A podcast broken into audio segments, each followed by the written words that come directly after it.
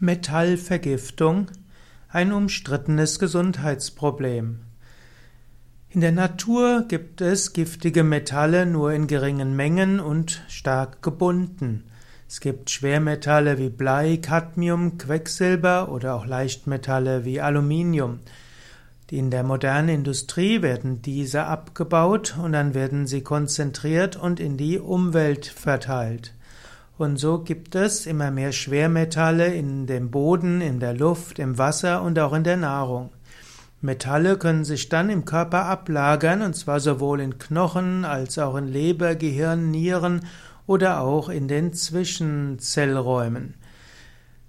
Heute nimmt man an, dass die Ansammlung von Metallen im Körper, insbesondere von Metallen, die der Körper nicht braucht, 500 bis 1000 Mal höher ist als die Ansammlung von Metallen im menschlichen Körper vor 300 Jahren.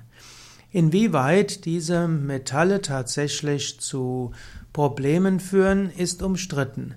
In vielen Formen der oder in vielen ja, Alternativmedizinen wird gesagt, dass die Metallvergiftung zu vielen Problemen führt, dass zum Beispiel Aluminiumvergiftung auch zum Beispiel bei Deos zu Alzheimer beitragen kann, dass äh, Metallvergiftung aber auch Leber und Nieren schädigen kann und dass unter anderem auch chronisches Müdigkeitssyndrom, Depressionen, auch Schizophrenie, wie auch Krebs und anderes durch zu viel Metallansammlung geschieht. Ob dem tatsächlich so ist oder nicht, da gibt es sehr unterschiedliche Aussagen. Es ist sicherlich hilfreich darauf zu achten, dass man nicht zu viel Schwermetalle zu sich nimmt und dass man vorsichtig ist bei seiner Nahrung.